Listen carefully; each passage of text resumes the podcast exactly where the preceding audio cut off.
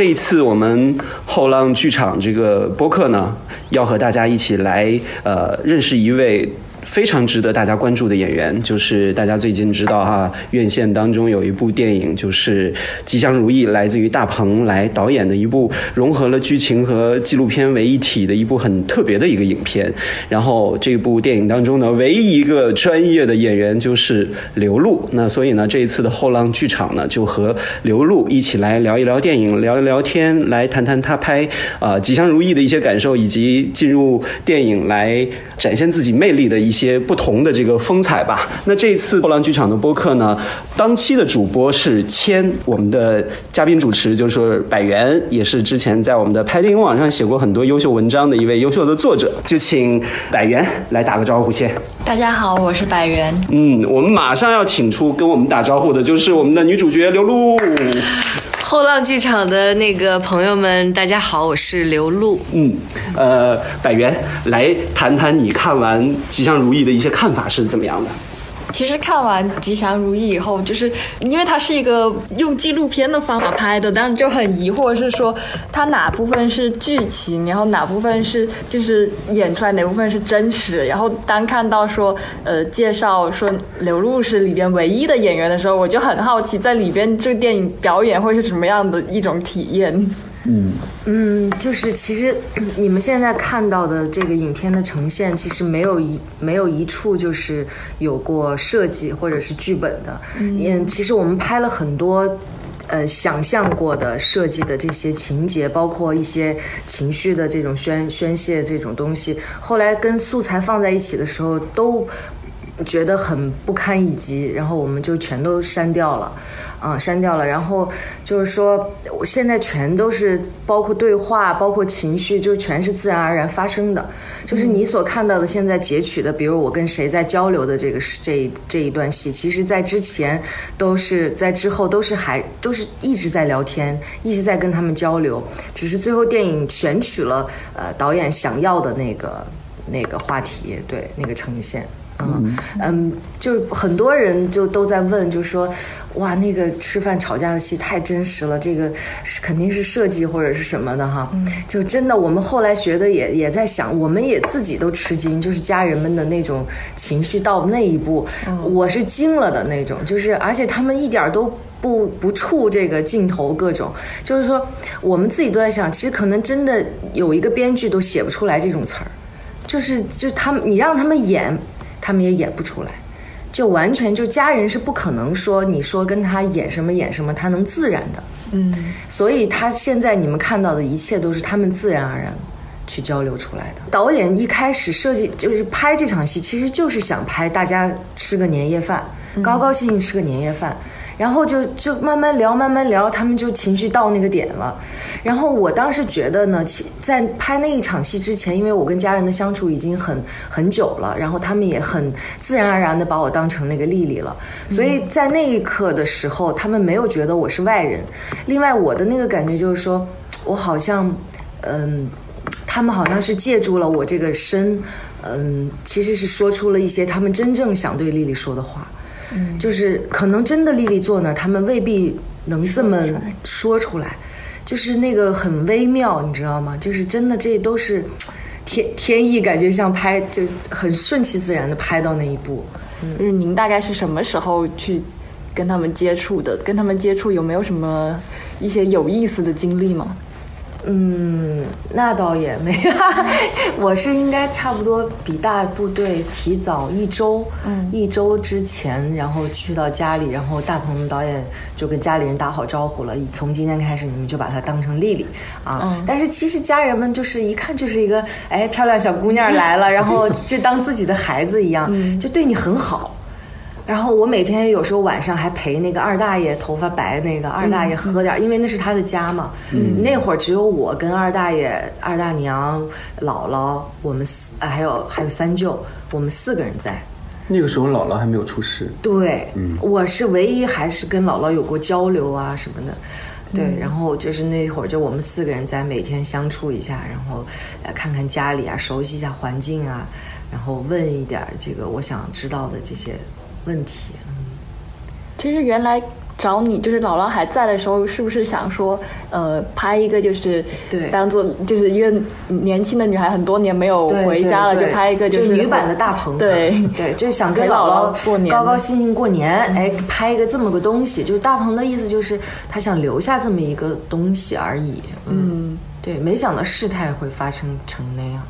就当时姥姥出事儿，我想可能就不拍了，嗯，就可能这个剧组就就解散了什么的。在当时，对我，我想过这个问题，因为我们那天我我写了一个文章，也是，就是我记得那天我们当天坐在会议室，真的是沉默了很久很久，就导演也是，我就那会儿就觉得，下一句话可能就是先就算了，算了，嗯，就当时给我的感受是那样的，但是我真也确实没想到，就是导演他还是挺想把这个事儿，他有别的方法可以把它做出来。你听他说了要做这样一个形式以后，会感觉到很挑战吗？面对这件突然发生的事情，然后继续进行创作。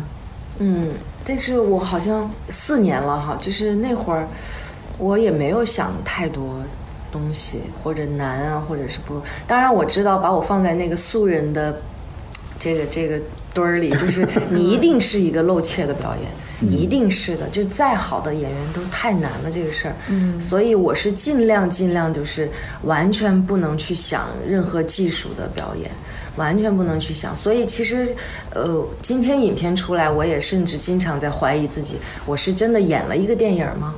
就是我没有拿出任何演员的表演技术，然后或者是去塑造一个这样的角色，我没有。就是那个时刻，你只能把自己当成一张白纸，就是家人给你什么样的回馈，然后你就跟他们做出什么样的反应。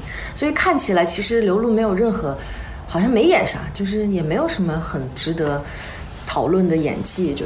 但它其实是一段，就是更像是经历一样的。对，它像是一个经历、一个体验那种那种东西。但是如果说一旦这个演员说，嗯，有杂念了，或者说他很想表表现的时候，可能其实因为我们坐在那儿抬抬一下眼睛看一下，就很有表演痕迹了，你知道吗？就是那个，我觉得那个度对我来说是最难的。整部电影不仅对于你来说，可能观众看起来觉得，就是大鹏导演会创作这么一部电影，也是很意外的对，大家很意外。对，那当初就是在发生变故之前的时候，嗯，大鹏导演找您来演的时候，您会感到意外吗？我我当然找到你？我当然意外，我当然意外，而且我说，当时他们底下工作人员找到我的时候，我说啥？大鹏导演要拍文艺片，真的吗？然后我，但是我很我很新奇，我很新奇，我很想看看他是怎么拍文艺片，就是我很新奇，而且其实那天就是说让我去见一下大鹏导演，因为我们其实有时候去见导演，他并不是马上定你的，对，对，他是有个筛选的。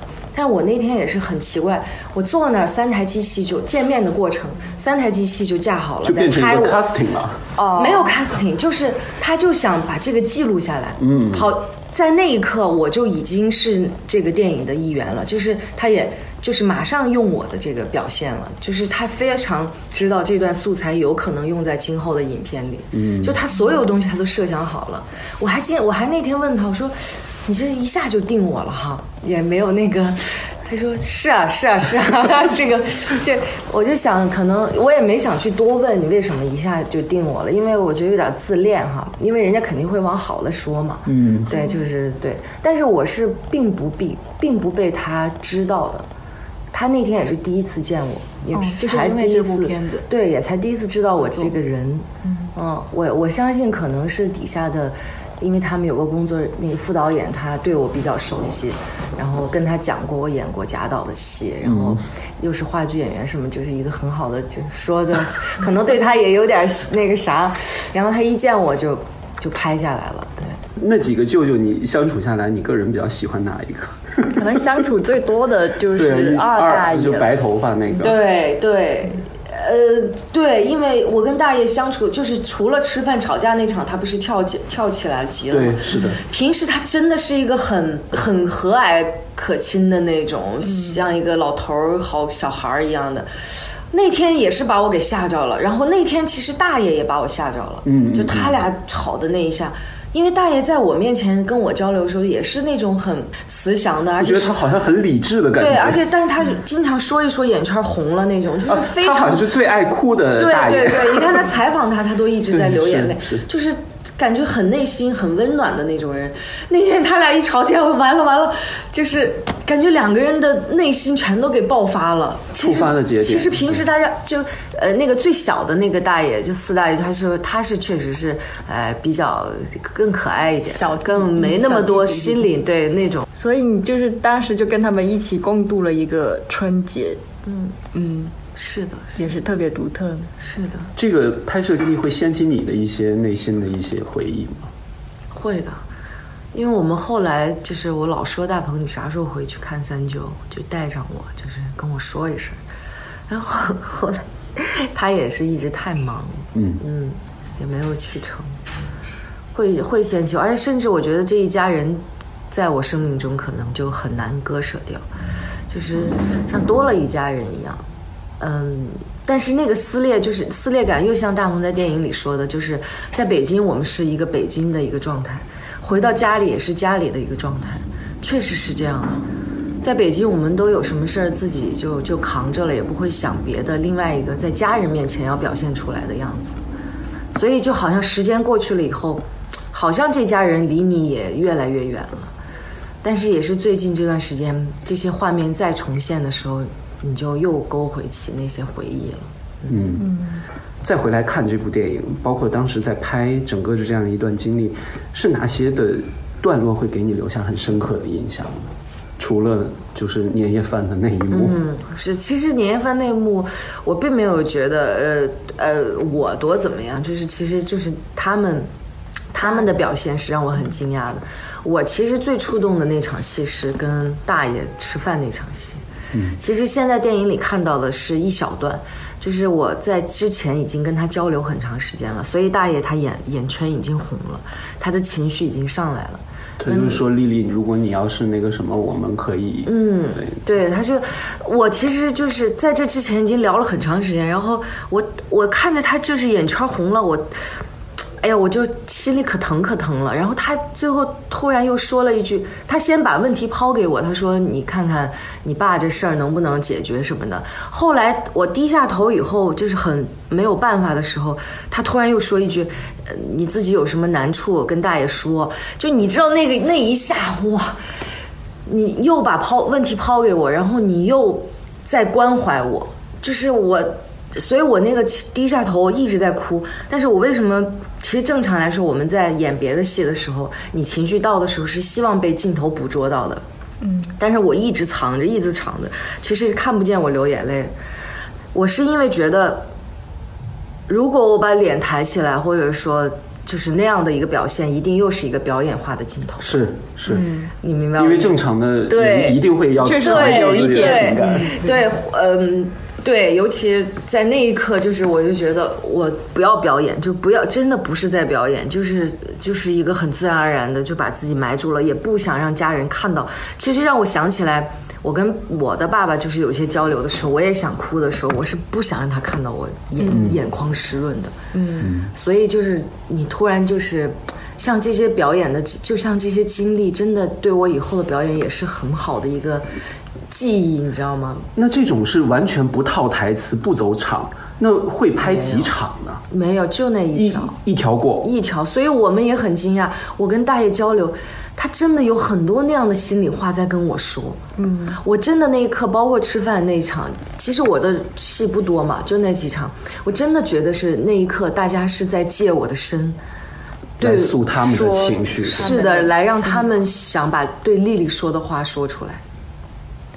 那在那个年夜饭上面磕头的那一段，也是自然而然的一种本能的反应。本本能是实在是受不了了，而且就是我受不了，我其其实想冲出去的，我想走的，但是我突然一个理性的思维，就是我那一刻其实是有演员的那个那个理那个理导演没有喊停，没有嘛，就是说我在想，我得结束，我怎么结束？我不能这样就走了，你知道吗？就是我得给家人一个交代。就是那一刻突然就是特别杂乱在脑子里，就就突然觉得我可能就做一个这样的。那个举动太妙了。呃，所有人后来都，就底下的人，包括我们纪录片团队那个汪老师说：“我靠，他说刘露你怎么会能知道要跪这么一下？就是你想，如果我冲出去也就结束了，其实它也是一场很精彩的戏。嗯，但是可能就不那么的自然了。对，丽丽没有交代了，就是丽丽很尴尬了，尤其我又在扮演丽丽，就是人家觉得这这演员干啥呢？就是没有任何反应就不对。嗯，因为其实从普通人这个视角，就是他作为当事人，他的退场就是代表着一种，对，就是就没细看了。对对，就是那个对比确实很，我后来看到那个镜头我都傻了。我觉得如果说这个这场这个镜头哈，如果说在一个呃是其他类型的片子里是导演设计的，我觉得都是这导演太神来之笔，就是那个这个镜头的级别就太高了。但是那是真的是抓下来的，嗯对导演来说也是真的是一个礼物哈，就是嗯，因为是很多都是属于那种意外得来的意外得来的。对，因为本身这个片子大多数都是素人演员嘛，几乎应该都是属于那种一条过一条过的吧。全都是没有，全部都是没有家人没可能给你来两遍一样的，或者说来两遍陪着你拍戏，不会的。其实导演的意思就是你们正常生活，我们能抓什么抓什么，所以我们的素材其实是非常非常多的，包括也是确实设计了很多。就都删掉了，包括其实我冲出去以后，爸爸不是先回屋了吗？嗯，然后他自己出去溜达了，去那个火堆旁边站着了，我然后我就满村子找他，有很多雪地里我奔跑，然后雪刺在我的眼睛里和身上，然后就那种很很好看的镜头。嗯，还有我站在那个火堆后面，我喊了一声“爸”，然后就哗哗流眼泪那种，那些镜头全删了。但是那会儿的感情我是真的，但是那镜头为什么删？因为那个镜头一看就是设计的，嗯就是电影镜头，嗯，所以我们有很多这样的戏。然后这些都是被你留你说的全都是自然而然的，就没有真的设计过的镜头。这才是电影最打动人的这个地方。这个其实你之前也说了很呃，就是很多人在看的时候可能会觉得刘露在这里头没有什么表演，对对甚至我是觉得无论是当事人也好，导演也好，把你当成了一个情感嗯，中转站一样。是的，是的，是的，其实我们就是用一个很通俗的话来说，他是个工具人。是的你。介意这个工具人的这个身份吗？不介意，因为导演之前就跟我说，他说我需要专业演员的原因是，因为我们都知道你怎么都演不过他们的，你怎么都会有隔隔阂的。然后他他就是需要一个专业演员在中间起到开始每一场戏和结束每一场戏的作用，和在中间为对他们发问，然后让他们把这个这个问题变成一个自然而然的交流。他就需要一个这样的工具。嗯，他从来没有要求过说你要演什么样，你要怎么演，你要在哪一个时候出来情绪，哪个时候是什么，没有有没有过任何对演员的这种要求，所以我一定是个工具人。那你怎么看待演员身份的这个工具人呢？其实演员可能在我们这个普通人来讲，或者是非表演类的这个这个群体来讲，他可能大家都认为他是有很多的那种丰富情绪的表达，但是工具人的时候，有的时候往往要把自己的情绪放到最低藏起来，对对对的你怎么来看工具人的这个身份？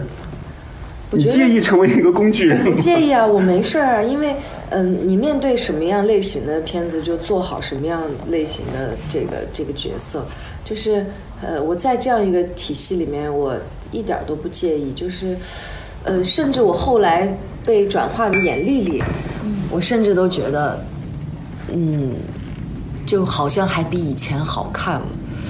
就有有有作用了，就是我可以在有些时候能够自然而然的表达我的那个那个有一些想法了。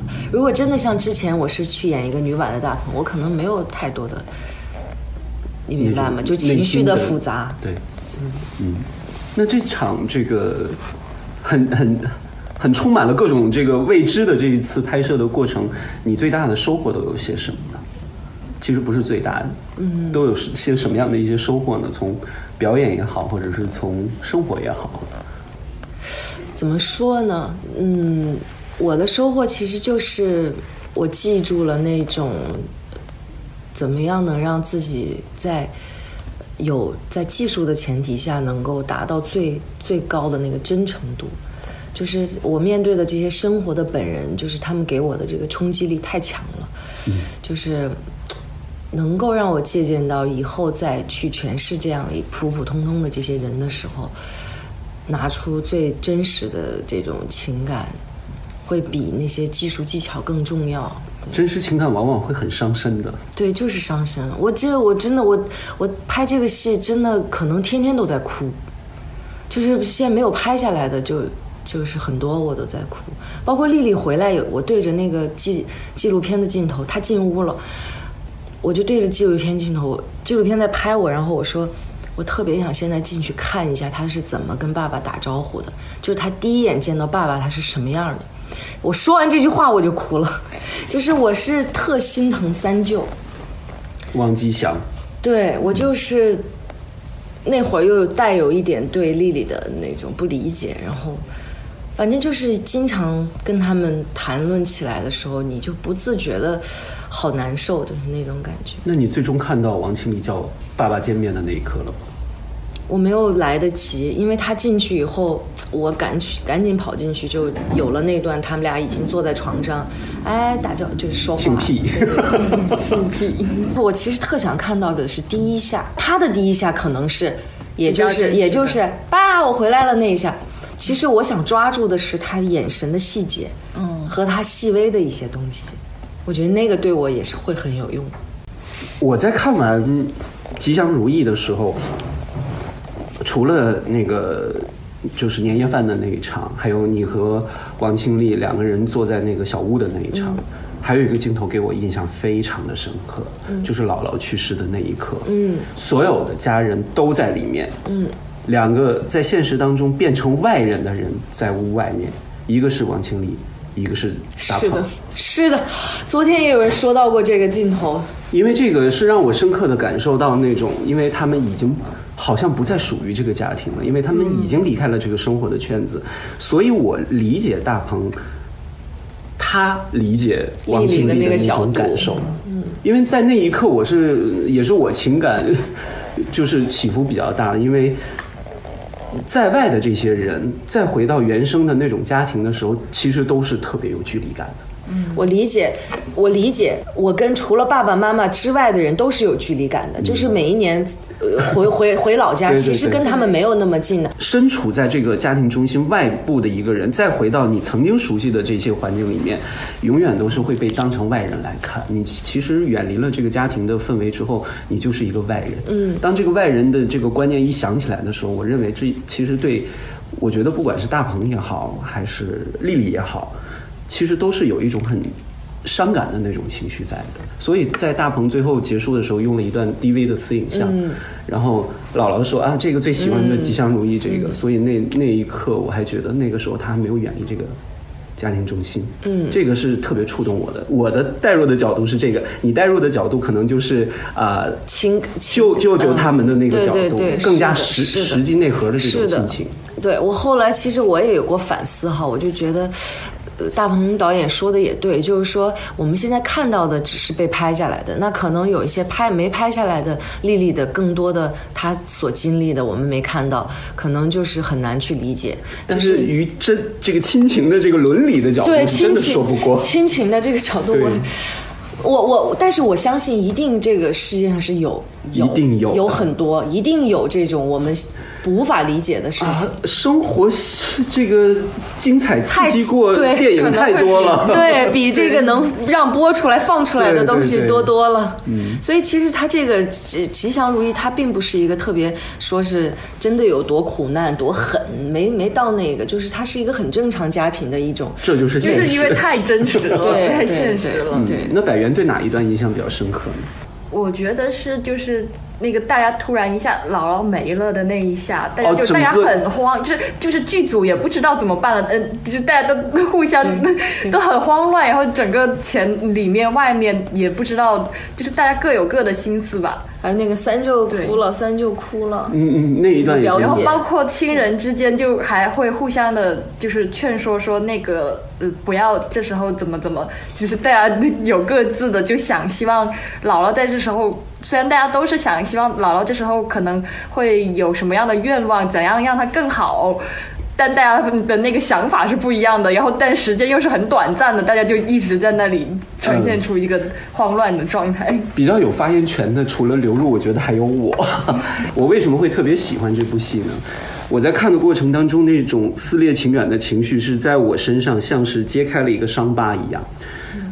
因为我是东北人，我的老家和大鹏老家就隔着一个市，我是白山市的，他是通化下面吉安市的嘛。我见到大鹏的时候，有时候我我们是地地道道的老乡。然后他的那种生活的氛围，那个村落的状态，包括我现在老家人的那种生活状态是一样的。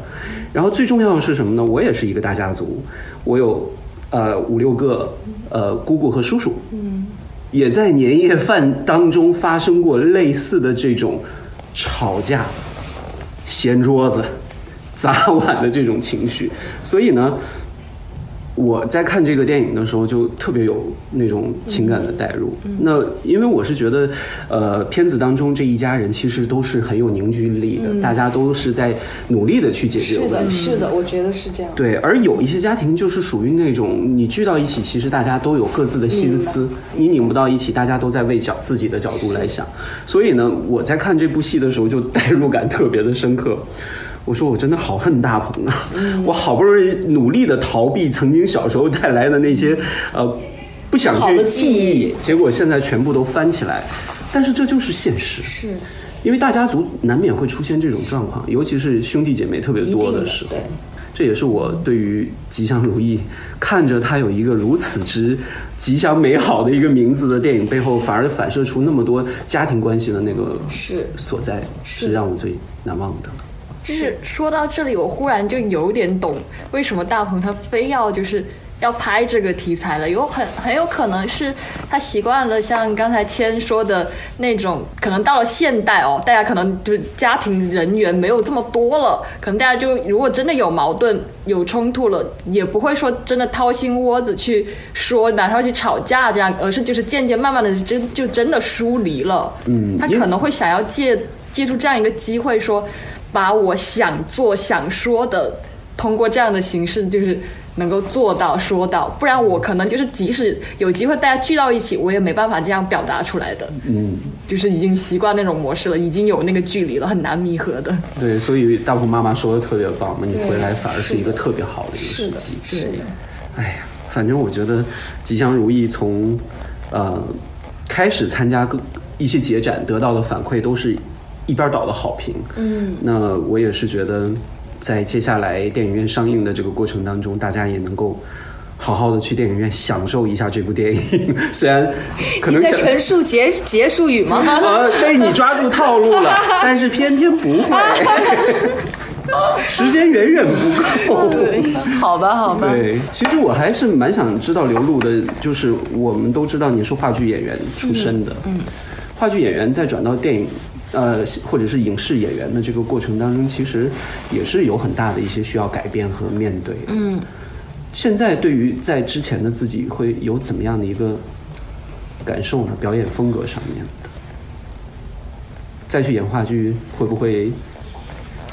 嗯，好像也不会。呃，就是说，还真的是两个两套体系。是的，真的，就是你到了舞台上，你真就是，呃，我记得孟京辉导演说，就是说，我们都得就是不要脸，就是你站在台上那一刻，你就得不要脸，你要要脸，你就演不好这戏。就是你那一刻真的就是，呃，我是谁，我重不重要就不重要了。就是好，嗯、我问你第一个问题，你第一次不要脸的时候是什么时候？有意识啊，从演员的身份角度，哦，演过一个话剧，对、嗯对，嗯、就是我跟两个男陈明昊老师，嗯就两个男性在合作，两个男一女的一个戏，叫《蚂蚁没问题》。然后，呃，当时陈明昊对我的训练就是完全把我当成一个男人。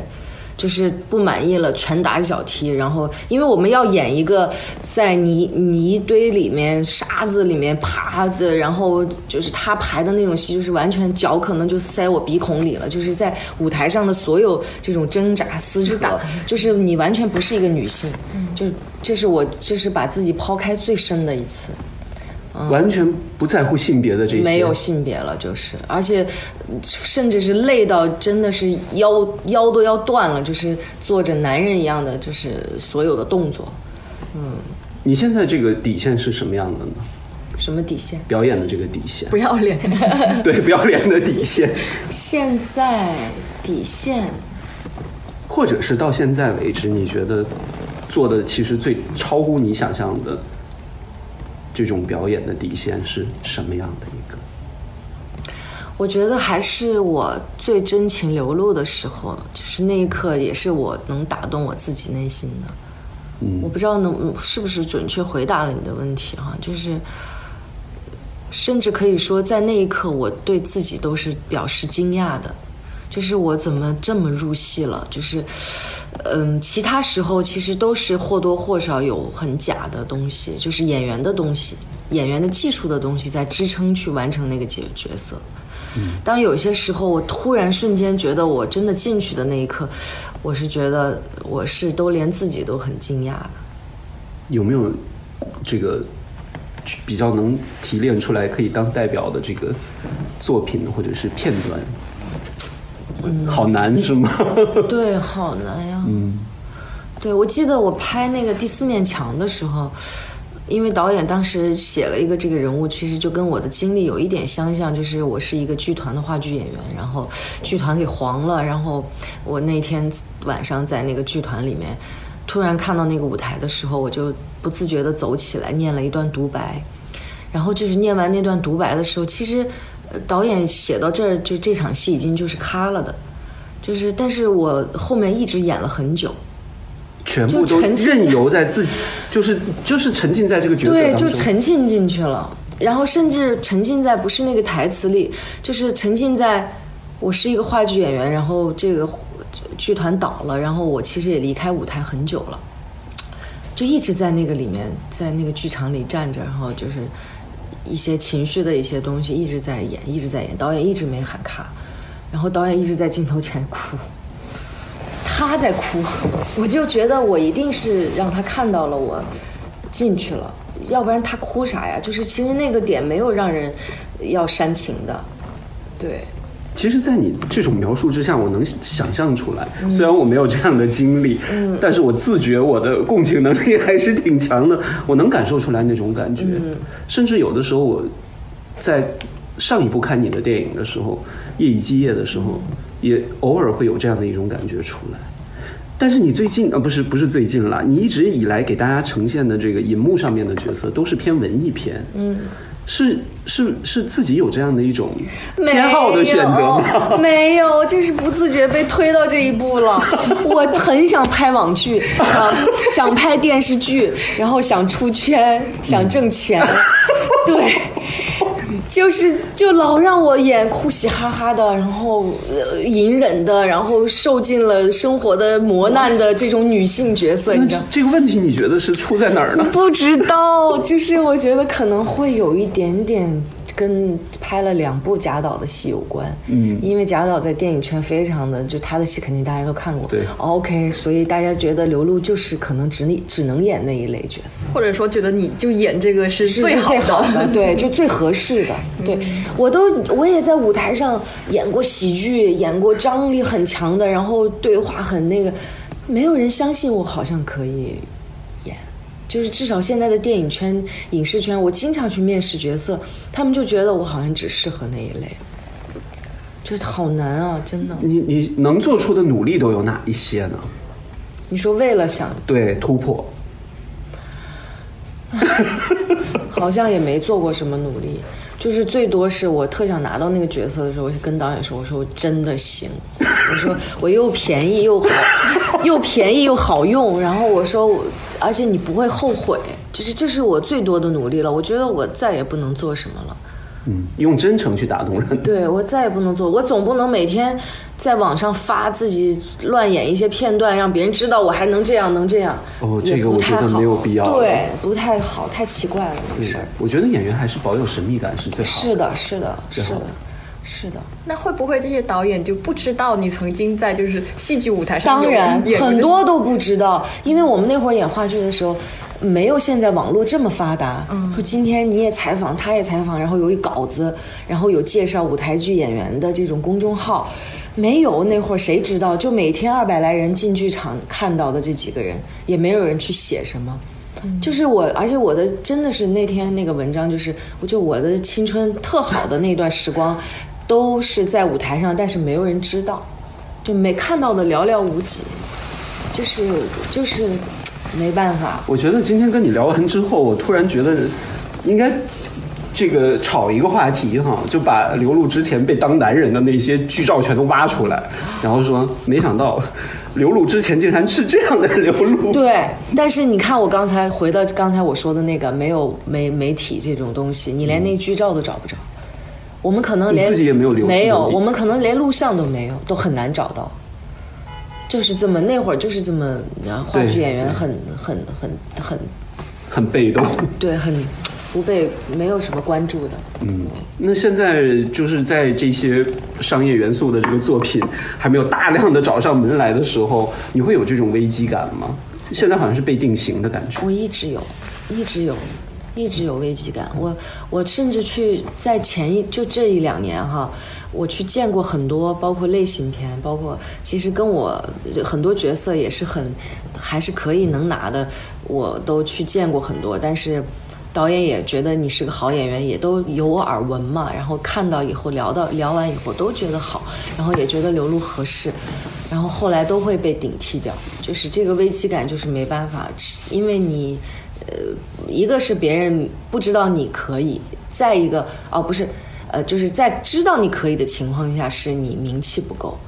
对，就是你的话语权没有那么、嗯那么多，就是可能比如说想到刘露，还能想到好多这样类型的，人家比我但凡有一点曝光率，一定不会选我。对，就是很被动，很被动。怎么样来突破呢？会不会想从现在去试一下话剧的这种路子，再改变一下自己？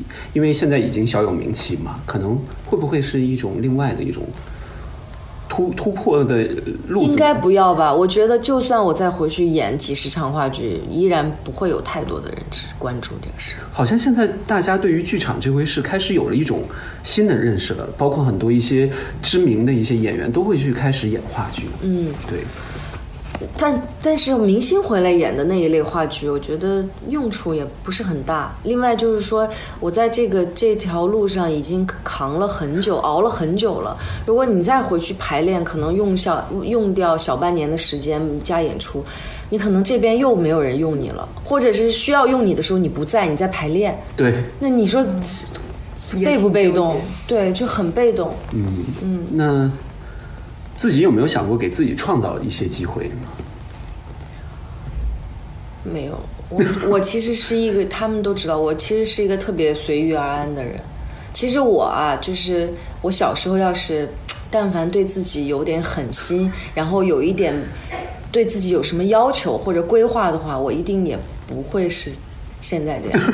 就是我是一个特，我我就老是那句话，就是是我的就是我的，不是我的肯定不是我的。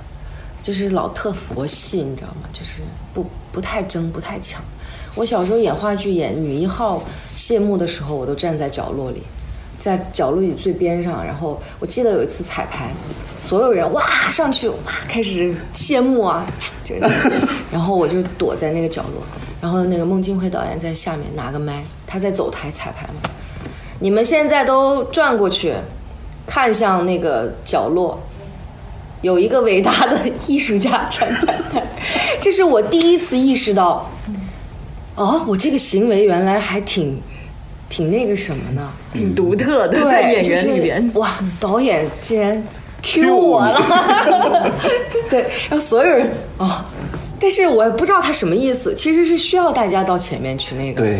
但是我是很我我一直性格就这样，小时候性格也就这样，不太争强，而且很自其实蛮自卑的，有时候为什么会有自卑的这种感觉呢？我觉得跟原生家庭的影响也有关系。就是有时候我现在在想，有些孩子看起来他好像没什么，但是他很自信，他自自信就带给他很多的光芒了。对对，然后我是那种一直。可能家庭环境小时候也有一些压抑，或者说妈妈管教太严了，就是有时候贪生怕死的那种，就是很很委屈，很顾容前瞻前顾后那种。哎，，对，很纠结，然后很容易忧忧郁和和懦弱，就是嗯，我我在音乐剧团哈这个大环境下，我有过经历，就是我的专业太好了，嗯，就是我是很难那种又能唱又能跳又能演，而且还都不是很差，嗯，就有一些音乐剧演员是只能唱或者只能舞蹈演员跳，嗯，我是很全面那种，我真的遭受过排挤，就是当他们排挤我的时候，我都无力反驳。就是我突然那一刻过了一两年，我突然意识到我太懦弱了。就是我突然意识到我那会儿为什么不敢回嘴。这种到现在还会影响你。我觉得我现在要比以前要勇敢多了，就是一直不是一个特别勇敢的人，所以也不会去主动给自己创造什么机会啊什么的。那这样的话，演这么多压抑的戏，会不会在出戏的这个方面会会会带来一些影响？哎，有时候有，但是我又是一个走完心，哎，可能哪一个点嗨了就又嗨了，你知道吗？就是可能喝一口酒也高兴了，就是有个什么寄托，我就一下又跳出来了。就不会长时间，就是抽离不会那么的对，不会那么去。但是当去想到那些事儿的时候，还是会有难受的那一那个时刻。嗯其实人都是慢慢长大嘛。对对我觉得这句话虽然俗了一点，但是这个是一个挺好的一个过程。每人每天都在学着长大。对我甚至有时候在想，如果真的我无忧无虑的长大，然后也没有妈妈也没那么严厉，或者是没让我经历过心理的这个历程的话，我可能也演不好戏。嗯嗯，我觉得他给我的这个专业也会带来一些更深的那种体会，苦难磨练演员，苦难磨真的是练演员，真的是苦难磨练磨练演员。那天天开着好车，吃好喝好穿好，对 他他他怎么走入这个内心啊？他连他连去体验这个人的内心的时间他都不愿意给，他连每一天看一两个片子的时间都不愿意给，那他怎么去演好这样的角色？嗯，对。刘璐，你喜欢的演员都是什么样的？我不给你主要设定一个人，或者是怎么样，一定是综合的。嗯，或者是哪一个银幕的角色和形象演员在塑造的过程当中，让你觉得哎特别棒。哦，我觉得国外的太多了，哦就是那这个你说都说不过来了，因为只能现在就从科嫂，就是科恩嫂那个就是广告牌和无那个无无一无人之之地无一之地，无一之地就是先从他说吧，就底下太多了，你喜欢过好多年的这种明星，那最近呢？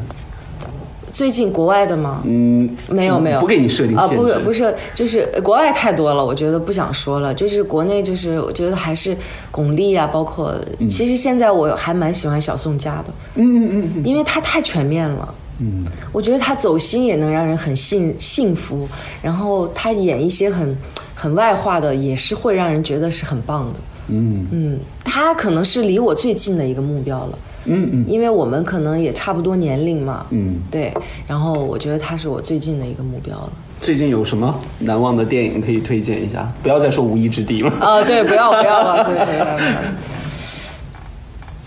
你现在还保持着每天看片的这样的一个习惯保持就是这几天没看，因为这几天一直在太忙宣传我 路演，我的天哪！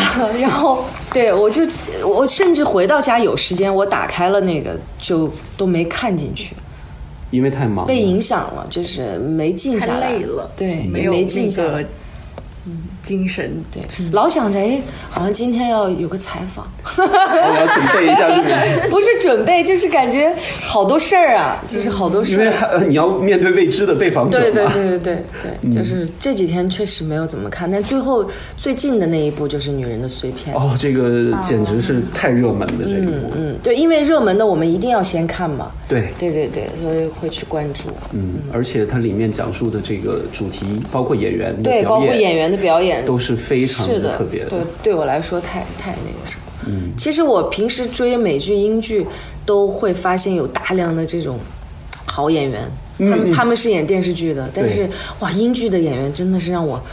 我真的看每一部都觉得他们都很牛逼，你知道吗？是是是。语言对你来说是困难的吗？是困难的。有没有想知道为什么？有没有想过当时在吉祥如意的时候说东北话？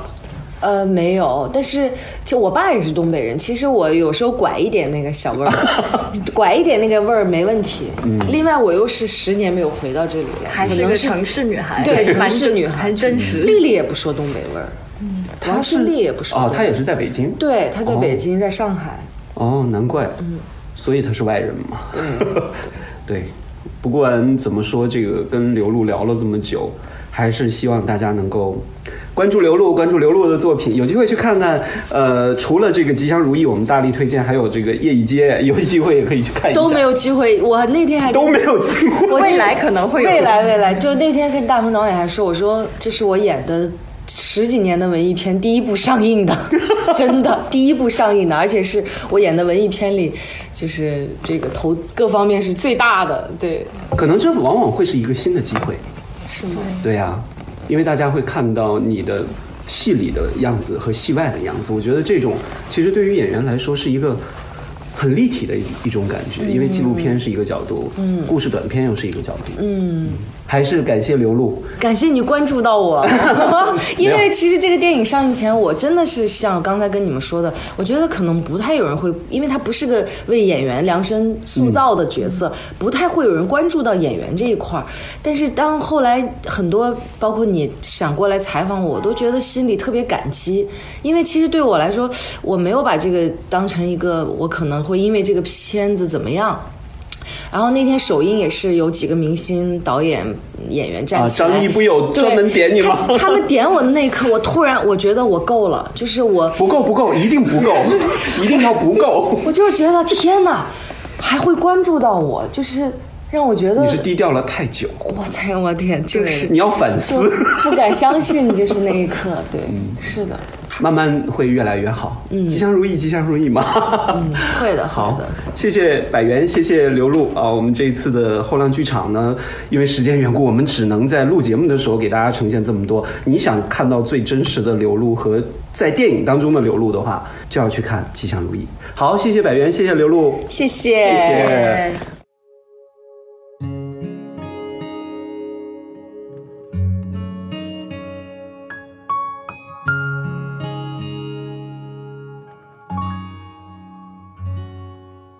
找点空闲，找点时间，领着孩子常回家看看，带上笑容，带上祝愿，陪同爱人常回家看看，妈妈准备了一些唠叨。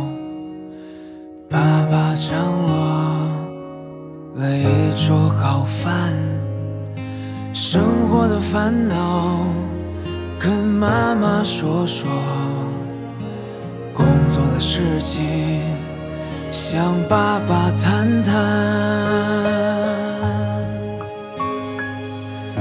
常回家看看，回家看看哪怕帮妈妈刷刷筷子、洗洗碗，老人不图儿女为家做多大贡献呀？一辈子不容易就图个团团圆圆